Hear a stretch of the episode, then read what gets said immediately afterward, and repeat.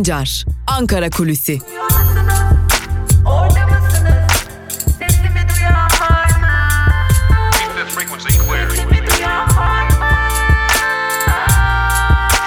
Özgürüz Radyo.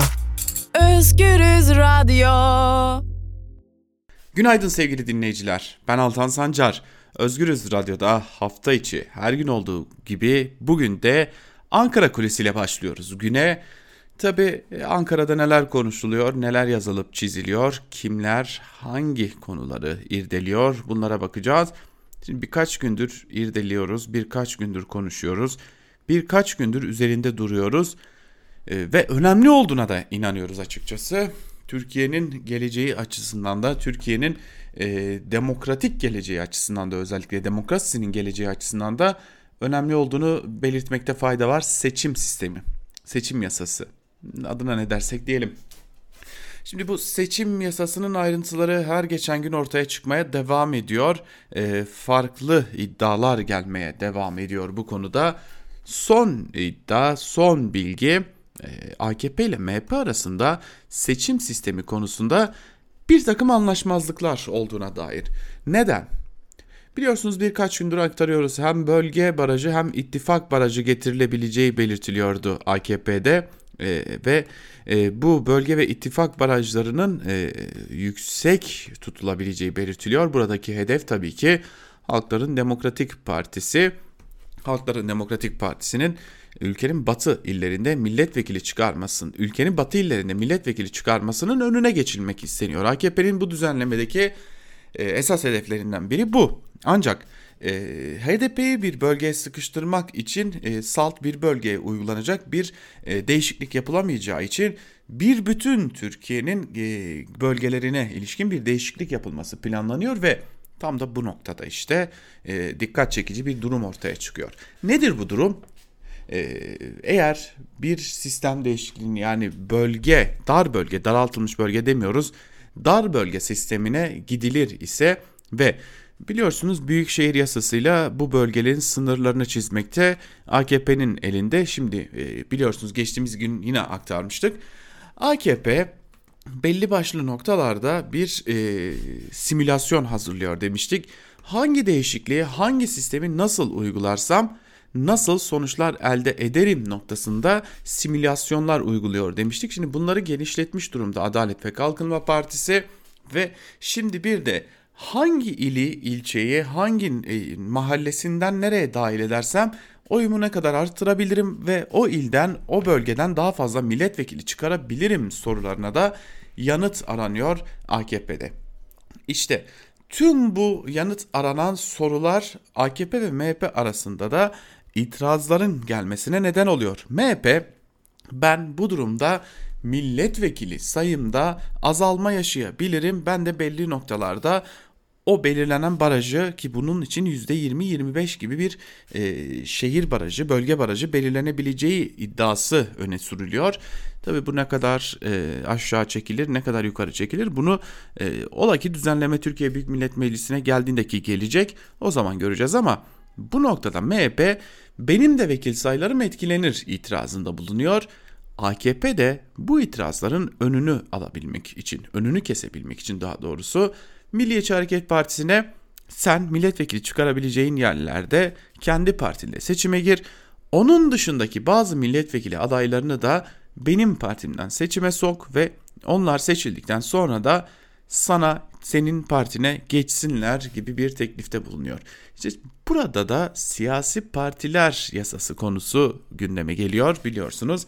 AKP e, burada vekil transferlerini gayri ahlaki ilan etmişti. Önüne geçilmesini istemişti. Milliyetçi Hareket Partisi lideri Devlet Bahçeli de bunu talep etmişti. İşte burada kendin, kendisiyle çelişme durumunun ortaya çıkabileceği belirtiliyor ki MHP bu noktada da bazı itirazlar geliştirmeye devam ediyor.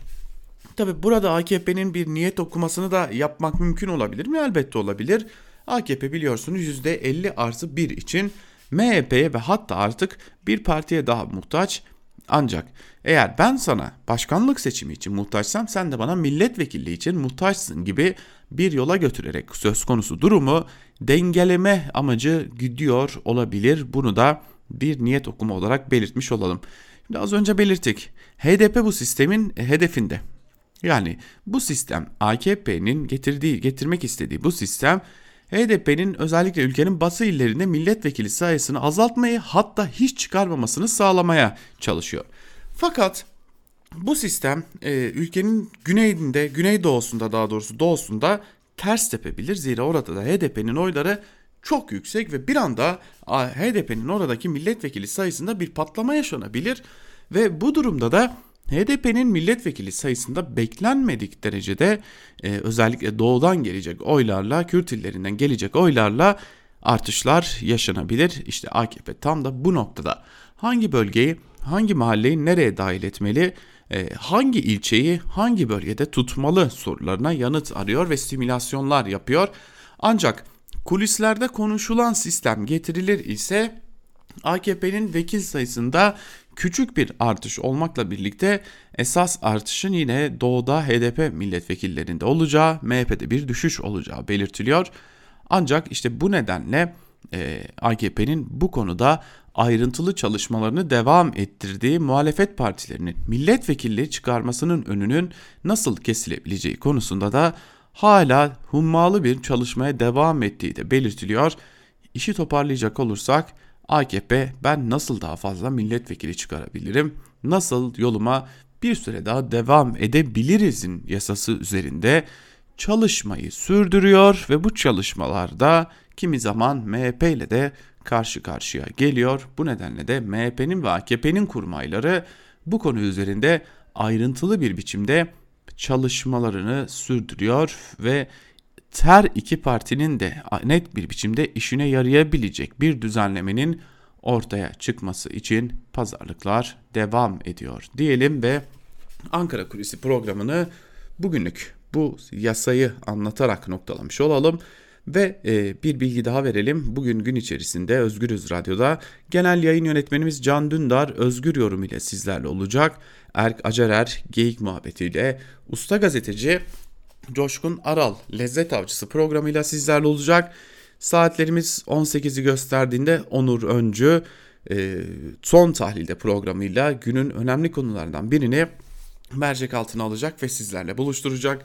Saat 20'de ise Türkiye Nereye programında e, hem sanatçı hem gazeteci hem de önemli bir aktivist olan Zehra Doğan e, Türkiye Nereye programında genel yayın yönetmenimiz Can Dündar'ın konu olacak. Cezaevi hayatını, neler yaşadığını, sanatını nasıl ayakta tuttuğunu, nasıl icra ettiğini e, sizlerle paylaşmış olacak. Bu da önemli bir diğer bilgi diyelim. Tabi saat 12.15'te de Ela Bilhan arkadaşımız dünya basınından kısa, öz ve e, aynı zamanda da tüm dünyadan haberdar olmanızı sağlayacak özetlerle siz değerli Özgürüz Radyo dinleyicileriyle olacak ve ben Altan Sancar'da yine her zaman olduğu gibi saat 10'u 15 geçe Türkiye basınında neler yazıldı, neler çizildi, gazeteler hangi manşetlerle çıktı, günün öne çıkan yorumlarında neler var sorularını sizlerle birlikte cevaplamak için Türkiye basınında bugün programıyla sizlerle olacağız diyelim.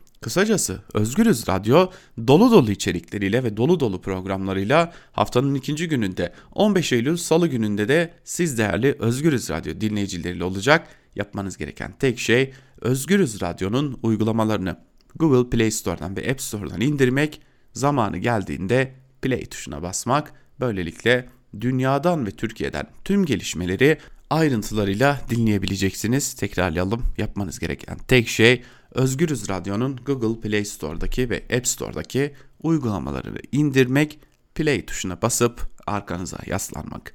Bugünlük de Ankara Kulisi programından bu kadar. Yarın yine aynı saatte Özgürüz Radyo'da Ankara Kulisi programında görüşmek, görüşebilmek umuduyla hoşçakalın. Özgürüz Radyo'dan ayrılmayın.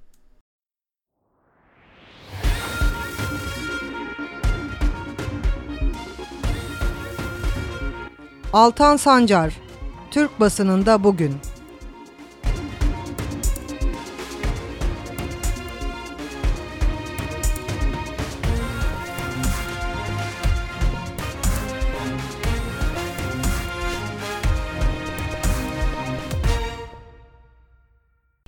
Özgürüz Radyo'dan ve Türkiye basınında bugün programımızdan günaydın sevgili dinleyiciler. Haftanın ikinci günündeyiz ve her zaman olduğu gibi gazete manşetleriyle günün öne çıkan yorumlarını sizlerle paylaşmak üzere karşınızdayız. Ve tabii ki ilk gazetemiz bugün Cumhuriyet Gazetesi olacak. Cumhuriyet Gazetesi'nin bugünkü manşetinde neler yer alıyor ona bakacağız. 900 Ekim istifa etti sözleri yer alıyor ve ayrıntılar şöyle. 30 bin sağlık çalışanı hastalığa yakalandı. 80'in üzerinde sağlıkçıyı kaybettik. Yarısı doktor. İstifalar yoğunlaştı. Bu nedenle bazı merkezlerde göğüs hastalıkları uzmanları kalmadı. Ankara zor durumda. Başkent olması nedeniyle salgını yayıcı kent konumuna geldi. Şimdi İstanbul'u büyük bir tehlike bekliyor. Tatil dönüşleri başladı, okullar açılacak. Aşı ve tedaviye tedaviye de ciddi gelişme olmazsa vaka sayısı sonbaharda 10 bin, kışında 20 bin olabilir. Ekonomik kriz yaşanan ülkemizde sağlık bütçesi iflas edebilir, sağlık hizmetinde aksamalar yaşanabilir. Antep, Mardin ve Urfa'da 10 yakınıma taziyelerimi iletim altısı salgın nedeniyle ölümdü. 65 yaş üzeri yasakları yanlış. Kurallara uyanlar, uymayanları uyaranlar onlar den, denmiş ve e, bunları açıklayanlar da Profesör Doktor Bulut anlatmış bunları. Maaş sır oldu başlıklı bir diğer haber ise şöyle. 2 yıl önce 119 bin lira maaş aldığı belirtilen Eti Maden, BOTAŞ ve EÜAŞ'ın e, yurt dışındaki şirketlerin genel müdürlerinin aldığı ücret kişisel veri kapsamında olduğu gerekçesiyle açıklanmadı.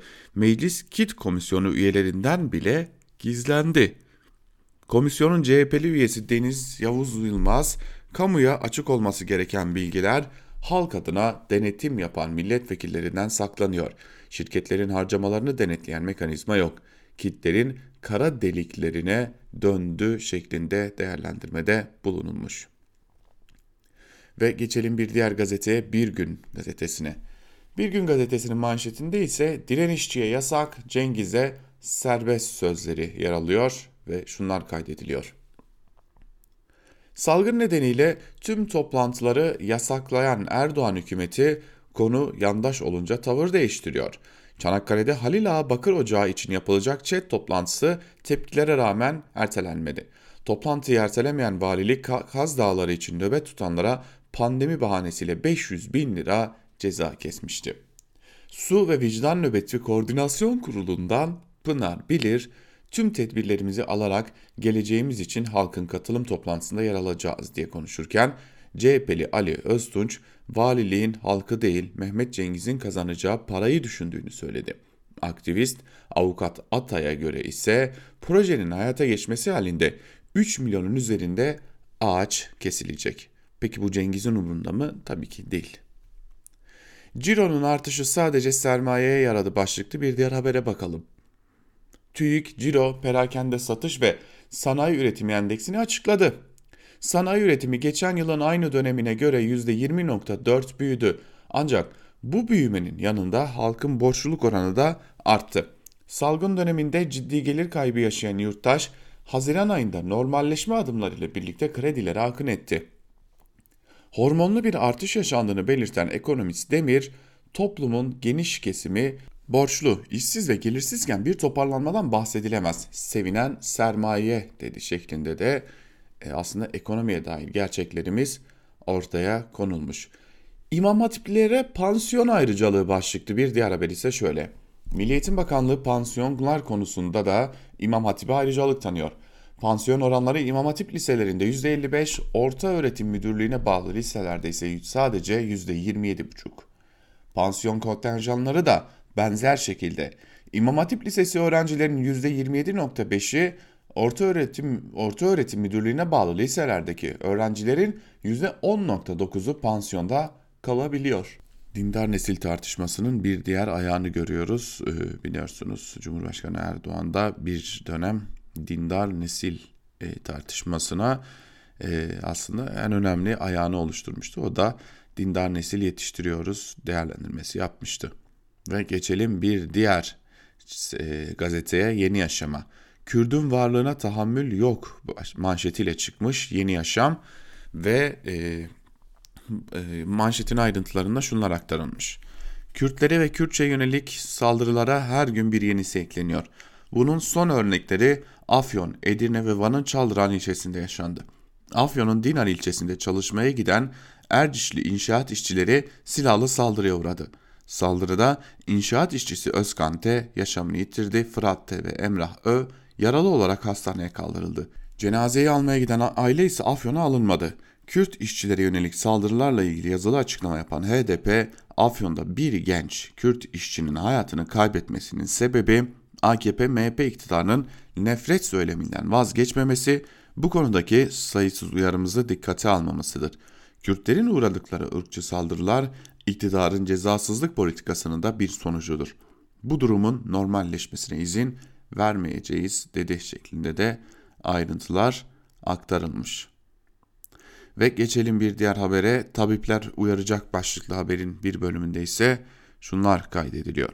Hükümetin 1 Haziran'da normalleşme adımı altında koronavirüsle mücadelede önlemleri gevşetmesinin faturasını toplum ve sağlık emekçileri ağır ödemeye başladı. Türk Tabipleri Birliği'nin yaptığı açıklamaya göre son 24 saatte 5 sağlık emekçisi daha yaşamını yitirdi. Salgının başından bu yana Türkiye'de hayatını kaybeden sağlık emekçisi sayısı 86'ya çıktı.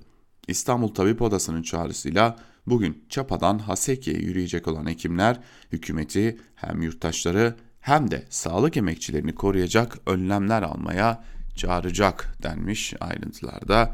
Bugün hekimler de sesleri bir kez daha yükseltmiş olacaklar. Devam edelim bir diğer gazetemiz ile Evrensel ile Evrensel'in manşetinde ise eğitimde büyük endişe sözleri yer alıyor ve şunlar kaydediliyor. Milli Eğitim Bakanlığı okul öncesi ve birinci sınıf öğrencileri için yüz yüze uyum derslerinin 21 Eylül'de başlayacağını duyurdu. Veliler çocukların yüz yüze eğitime devam etmesinden de uzaktan eğitimden de endişeli. Bir kısmı çocuklarının okulda okuma yazma öğrenebileceğini söylerken bir kısmı da önlemler alınmadığı için okula göndermeyi göze alamadıklarını ifade ediyor. Eğitimsel Ankara Bir Nolu Şube Başkanı Sultan Saygılı eğitimin yüz yüze devam etmesi gerektiğini, uzaktan eğitimin eşitsizlikleri derinleştirdiğini söyledi.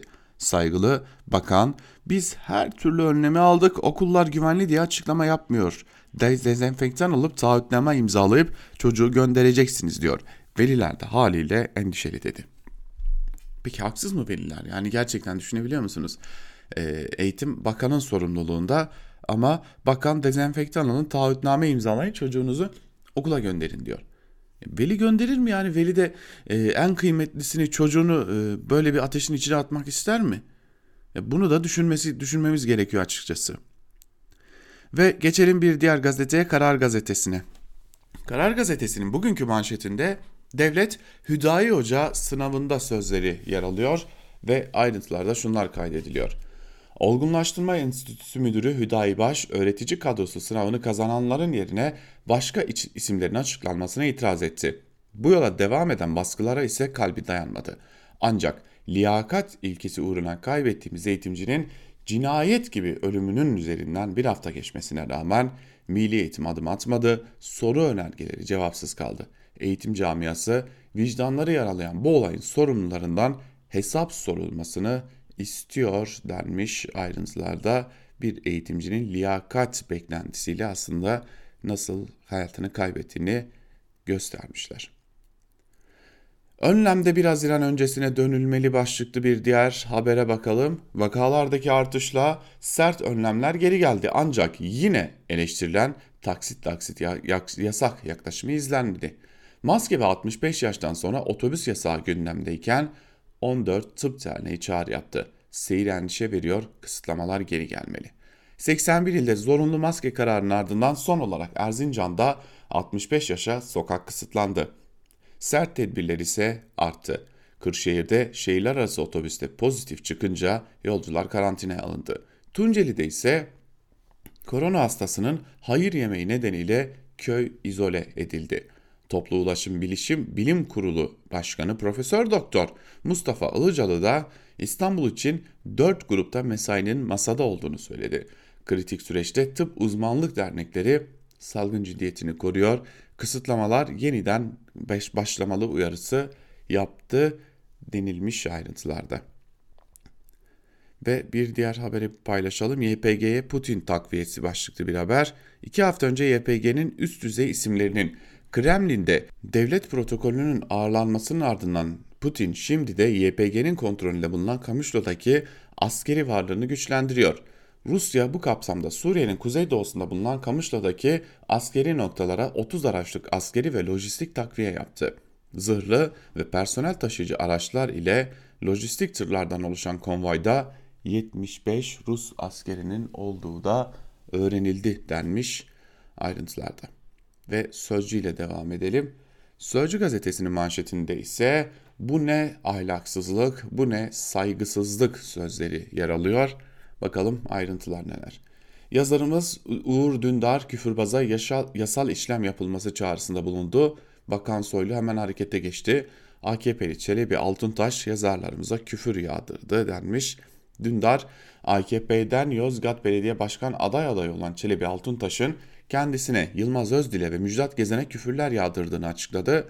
İçişler, İçişleri Bakanı Süleyman Soylu'ya çağrı yapan Dündar, bu ahlaksıza gerekeni yapın dedi. Soylu da gereğinin yapılması için talimat verdi. AKP kongresinde Türk bayrağına yaslanıp üzerine oturdular. Bu ne saygısızlık. Rengini şehitlerimizin kanından alan şanlı bayrağımıza yapılan saygısızlık vicdanları sızlattı. Üzücü olay Tekirdağ'da yaşandı. Partililer sandalyelerdeki Türk bayraklarını kaldırmadı. Aksine bayrağa yaslanıp üzerlerine oturdular. Bu anın görüntüsünü paylaşan İyi Parti milletvekili İsmail Koncuk buna sebep olanlar milletimizden özür dilemeli dedi şeklinde ayrıntılar aktarılmış. Evet bugün de Sözcü'nün manşetinde bunlar vardı diyelim ve geçelim bir diğer gazeteye. Ee, şimdi yavaş yavaş biraz da havuz medyasına ıı, yaklaşıyoruz artık haliyle ee, ve Milliyet ile başlayacağız. Milliyet gazetesinin bugünkü manşetinde önceliğimiz diplomasi sözleri yer alıyor ve ayrıntılar şöyle. Yunanistan'la kriz Oruç Reis'in Antalya açıklarında bakıma alınması askıya alınırken Türkiye kışkırtmalara gelmeden hakaniyetli çözüm istiyor. Türkiye ile Fransa ve Yunanistan arasında Doğu Akdeniz'de başlayan ve karşılıklı sert mesajlarla devam eden krizin diplomasi masasına çekilmesi hedefleniyor. Almanya'nın arabuluculuk çabaları tüm hızıyla sürerken önce alt düzeyde süreç içinde de üst düzeyde görüşmelerin yeniden başlayabileceği ifade ediliyor. 24-25 Eylül'deki Avrupa Birliği zirvesine kadar diplomasi masasının kurulması bekleniyor denmiş ayrıntılarda. Neden biliyor musunuz aslında hani sadece biz diplomasiye biz e, şuna buna önem veriyoruz. Yani bu hikayeleri bir köşeye bırakıp şunu söyleyelim. Oradan yaptırım çıkabilir çünkü. Oradan yaptırım kararı çıkarsa Türkiye ekonomisi e, muhtemelen tarihinin en ağır krizlerinden birini yaşayacak ve orası gelmeden önce bizim bu işi çözmemiz gerekiyor. Rekor kırıldı yasaklar geldi başlıklı bir diğer haber ise şöyle. Dünya Sağlık Örgütü son 24 saat içinde dünya genelinde 307.930 COVID-19 vakası tespit edildiğini açıkladı. Bu sayı günlük COVID-19 vaka sayısında bir rekor olarak kayıtlara geçti. Son 24 saatte koronavirüs sebebiyle 5500 kişi de hayatını kaybetti. Birçok ülke daha sert tedbirleri yürürlüğe sokmaya başladı ama o ülkeler arasında bence Türkiye yok. Yani mesela e, şu söyleniyor ya Erzincan'da e, işte e, sokak kısıtlandı diye 65 yaş ki bence gerek olmayan bir tedbir ama hani çalışma saatleri dışında aslında biraz da işler kısıtlanmış durumda. Bir de 65 yaşında çalışmak zorunda olan insanlar var. Siz insanları o yaşta çalışmaya mecbur bırakıyorsanız o kısıtlamaların hiçbir anlamı yok. Hürriyeti manşetinde ise bunun adı alçaklık sözleri yer alıyor. Ayrıntılar şöyle. En kanlı savaşlarda bile dokunulmaz olan yardım görevlilerine alçak saldırı. Suriye'nin kuzeyinde savaş mağdurlarına yardım götüren Kızılay ekibi saldırıya uğradı. Bir Kızılay görevlisi şehit oldu, ikisi yaralandı. Türkiye alçak saldırıyı şiddetle kınadı. Milli Savunma Bakanlığı teröristler bu saldırının hesabını misliyle ödeyecektir açıklamasını yaptı. Kızılay Başkanı Kerem Kınık üzerinde belirgin bir şekilde Kızılay amblemi taşıdığı için uluslararası hukuka göre dokunulmazlığı bulunan Kızılay personeline yapılan alçakça saldırıyı şiddetle kınıyorum dedi şeklinde ayrıntılar aktarılmış. İstanbul için 4 kademeli mesai başlıklı bir haber var. Onu da paylaşmış olalım sizlerle. İstanbul'da toplu taşıma yolculuğu yaz aylarında 900 bine kadar düşmüştü. Geçen hafta 4 milyon 200 bine çıktı. Yolculukların %60'ını özel sektör çalışanları yapıyor. Kademeli sistem hem kamu hem özeli kapsayacak. Metrobüslerde pik yapan 2 saat aralığı var. Biri sabah 8-9 arası, diğeri ise akşam 17-18 arası. Yığılmayı azaltmak için mesai 4 gruba ayrılacak. 7, 8, 9 ve 10'dan başlaması planlanıyor denmiş ayrıntılarda. Sanırım İstanbul'da biraz daha farklı bir yöntem daha izlenmesi gerekecek. Çünkü İstanbul'da e, biliyorsunuz özel sektöre e, uygulanır denilir bu e, konu için ama özel sektör çalışanına dönüp hadi ben uygulamıyorum sen de işine geç gel diye bir e, ultimatom verir. Bakalım ne, ne olur ondan sonra. Sabah ile devam edelim. Sabah gazetesinin manşetinde ise Didim'de başka kurbanlar da var sözleri yer alıyor. CHP'li Didim Belediye Başkanı Atabay'ı tecavüzle suçlayan ST'den şok ifade. Başka kadınlara da sapıkça şeyler yaptıklarını duydum deniyor. Sabah gazetesi Didim Belediye Başkanı ile ilgili bu iddiaların peşine düşmeye devam etmiş. O harita durursa gerginlik bitmez. Başlıklı bir diğer habere bakalım. Dışişleri Bakanı Mevlüt Çavuşoğlu Yunanistan'a Sevilla mesajı verdi. Yunanistan Sevilla haritasından vazgeçmeli. Bu harita geçersiz demediği, Türkiye'nin kıta sahanlığına saygı duymadığı, adalar ve Meis ile ilgili talebinden vazgeçmediği sürece bu gerginlik bitmez. Rum kesimi de Kuzey Kıbrıs Türk Cumhuriyeti'nin haklarını garanti altına alacak bir mekanizmaya evet demeli demiş e, Mevlüt Çavuşoğlu da. Ve geçelim bir diğer gazeteye. Bir diğer gazete ise Yeni Şafak olacak. Yeni Şafak manşetinde Atatürk CHP'yi böldü sözleri yer alıyor. Ayrıntılar şöyle. CHP içindeki klikler Atatürk'ü bahane ederek kavgaya tutuştu. Tartışma İstanbul İl Başkanı Canan Kaftancıoğlu'nun Atatürk yerine Gazi Mustafa Kemal demesiyle başladı. Ulusalcı ve Kemalistler Kılıçdaroğlu'nun CHP'ye üye bile yapılmaması gerektiğini söyledi. Kılıçdaroğlu ise kavgaya sessiz kaldı deniyor. Bilek güreşi olduğunu da iddia etmiş Yeni Şafak. Valla bilek güreşi mi var, klikler savaşı mı var? Tabi taraflar farklı onu bir kabul edelim önce ama yani bunun üzerinden bir tartışma yürüdüğü de malum ama şunu söyleyelim biz neyle uğraşıyoruz? Muhalefet Partisi neyle ulaşıyor? Yani Canan Kaftancıoğlu Atatürk'e bir hakarette bulunmadı. E, zaten CHP'de ise e, Kılıçdaroğlu da e, veya CHP yönetimi de bunun farkındadır. E, herhalde, herhalde Atatürk'e hakarette bulunmuş olsa CHP'de olmazdı. Siz neyin tartışmasını yürütüyorsunuz diye sorarlar adama. Çünkü ülke binbir zorlukla e, iç içeyken kalkıp bu tartışmanın peşine takılmak öyle çok da akla mantığa uygun bir e, durum gibi gelmiyor. ABD Türkiye'yi çevreliyor başlıklı bir diğer haber ise şöyle. Washington Rumlarla askeri işbirliği anlaşmasına imza attı.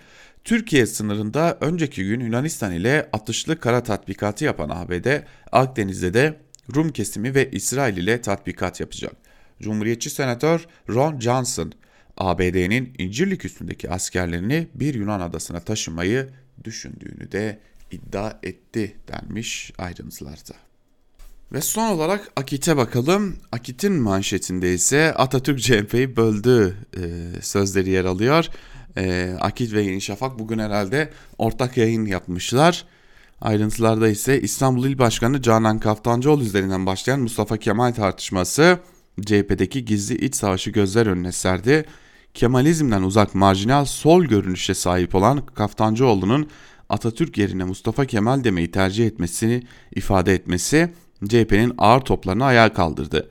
Tepkiler üzerine e, içerisinde 5 kez Atatürk geçen yeni bir açıklama yapan Kaftancıoğlu Atatürk'ü anlamayı değil daima kullanmayı tercih eden birileri sözlerine yer vererek karşı grubu Atatürk istismarcılığı ile suçladı deniyor ayrıntılarda. Şimdi burada bir haber daha var. HDP'den bir Kürt provokasyonu daha. Daha önce Ankara'da ezan sırasında yüksek sesle müzik dinleyen kişileri uyardığı için katledilen Barış Çakan'ın Kürtçe müzik dinlediği için öldürüldüğü yalanı ortaya atan Sakarya'da mevsimlik işçiler ile işveren arasındaki kavga ise Kürt düşmanlığı diye lanse eden HDP Şimdi de Afyon'da inşaat çalışanları ile gürültüden rahatsız olan komşu binadakiler arasında yaşanan kavgayı Kürt işçilere saldırı diye duyurarak yeni bir provokasyona soyundu denmiş ayrıntılarda. Niye bu Kürt işçiler e, sürekli hedef oluyorlar o zaman? Yani Kürt işçinin kendisi açıklıyor. Yani Kürtçe müzik yüzünden oldu diye. Kürtçe konuştuk diye oldu diye. Yani bu topluma nefret tohumu ektiniz. Yani işte manşetinizde bilmem marjinal, sol, LGBT'yi artı şu bu diye bir sürü insana hedef gösteriyorsunuz. Ondan sonra da e, şöyle dediler böyle dediler diyerek de e, bunların olmadığını iddia ediyorsunuz. Bu topluma siz nefreti ektiniz. E, şimdi de bu nefretin meyveleri toplanıyor işte. Bunun başka hiçbir açıklaması yok. Ve devam edelim köşe yazılarına geçelim. İlk olarak artı gerçekten Celal Başlangıç ile başlayalım. Celal Başlangıç'ın yazısının başlığı HDP'de aranan Muharrem İnce bulunamadı şeklinde ve yazılın bir bölümünde de şunlar kaydediliyor. MHP lideri Bahçeli'nin Meral Akşener'e yaptığı eve dön çağrısı İyi Parti'yi bölmeye, Millet İttifakı'ndan koparmaya yetmeyince sarayın kurmayları muhalefeti parçalayacak yeni tezgahlar peşine düştüler. Çünkü Cumhur İttifakı kendi kurduğu rejimin altında kalıyor. AKP artı MHP'nin oyları %50'nin altına düşüyor rejimlerini sürdürecek %50 artı bir oyun uzağına düşüyorlar her geçen gün. Bazı CHP'lilerle sosyalistler bir süre aralarında tartışmışlardı. HDP'deki sosyalist bileşenlerle bazı sosyalist partilerin bir kısım sol sosyal demokratlarla birlikte HDP ile CHP arasındaki çizgide bir parti kurmayı. Hatta gıyabında bu yeni partinin liderinin de Selahattin Demirtaş olması gerektiğini hayal etmişlerdi. Hatta yeni partiyle ilgili projelendirmenin ana başlıkları CHP lideri Kemal Kılıçdaroğlu'nun da kulağına fısıldanmıştı. Yeni parti projesi bugünlerde sarayın kalemşörleri tarafından yeniden piyasaya sürüldü. Demirtaş sol parti kuruyor başlıkları atıldı. Hatta Demirtaş'ın Medyaskop'tan Ruşen Çakır'a verdiği röportajda mesela ben dışarıda olsaydım bir sabah Başak ile birlikte Meral Hanım'ın kapısını çalar kahvaltıya geldik derdim demesini bile Demirtaş'ın kuracağı yeni parti için üstlendiği rolün bir sonucu olarak değerlendirdiler.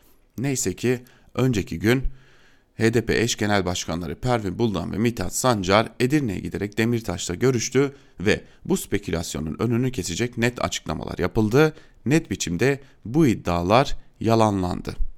CHP İstanbul İl Başkanı Canan Kaftancıoğlu'nun ben Atatürk değil Gazi Mustafa Kemal derim sözü üzerine parti içinde yeni bir tartışma başlatarak ufukta görünen demokrasi ittifakına ağır bir gedik açmayı hedeflediler. Bunun için de CHP içerisinde bir Atatürk tartışması bile yarattılar. Bunda amaç çok belliydi. Bu tartışmayla CHP içinde eskiye göre önemli ölçüde güç kaybeden ulusalcı damarı kışkırtmak.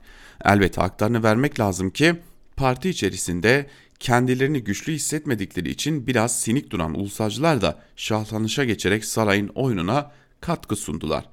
Ulusalcı damarı kışkırtmak için Kaftancıoğlu üzerinden Atatürk tartışması açmakla da sınırlı değil sarayın kurmaylarının girişimi. Bir yandan sarayın aparatçıklarını Atatürk'e Kemalizme sövdürerek CHP içindeki ulusalcı Kemalist damarı sürekli diri tutmayı hedefliyorlar. Bu arada da söz konusu tartışma yeteri kadar katılmayan CHP kurmaylarını kışkırtıyorlar. Ama ne yapsa boşuna. Saray iktidarı ülkede oyun kurucu olma gücünü çoktan yitirmişti ama şimdi geldiği noktada oyun bozucu rolünü bile oynayamıyor demiş Celal Başlangıç kaleme aldığı yazısının bir bölümünde. Ve bir diğer yazıya geçelim. Bir diğer yazımız ise Cumhuriyet gazetesinden Zülal Kalkandelen'e ait Kalkandelen gazeteci taraftır başlıklı bir yazı kaleme almış. Şimdi o yazının kısa bir bölümünü sizlerle paylaşalım. Şunları kaydetmiş e, Zülal Kalkandelen yazısının bir bölümünde. Gazetecilik günümüz Türkiye'sinde büyük ölçüde meslek etiğini ezip geçenlerin kişisel çıkar sağlayanların ve bunun için kalemini şerefini satanların öne çıktığı bir işe dönüştürülmüş durumda.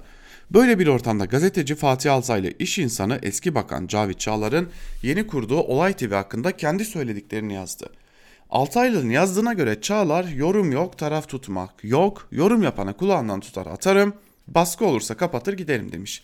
Birkaç gündür sosyal medyada buna tepkiler yoğunlaşınca Cavit Çağlar Altaylı'yı yalanlayarak editoryal bağımsızlığın garantisi benim şeklinde bir açıklama yaptı. Hemen ardından Altaylı vallahi de billahi de öyle dedi diye yemin ederek yazdıklarının doğru olduğunu söyledi. Belli ki biri gerçeği çarpıtıyor. Bu konuda yorumu okuyuculara bırakıyorum. Ama söylemek istediğim şu. Kanalında çalışanların tarafsız olmasını bekleyen bir medya patronu var karşımızda. Aynı kişi gazeteci Candaş Tolga Işık'a geçen hafta şunları söylemiş. Kanalın, kanalın muhalif olacağını nereden biliyorlarmış? Yakınsam Tayyip Erdoğan'a yakınım. Onu beğenen biriyim ama AKP'li değilim.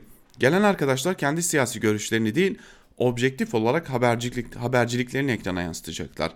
Kendisi bir siyasi lidere yakın olduğunu açıkça söylüyor ama orada çalışan gazetecinin siyasi görüşünü söylemeye hakkı yok. Yani diyor ki parayı veren benim, düdüğü de ben çalarım.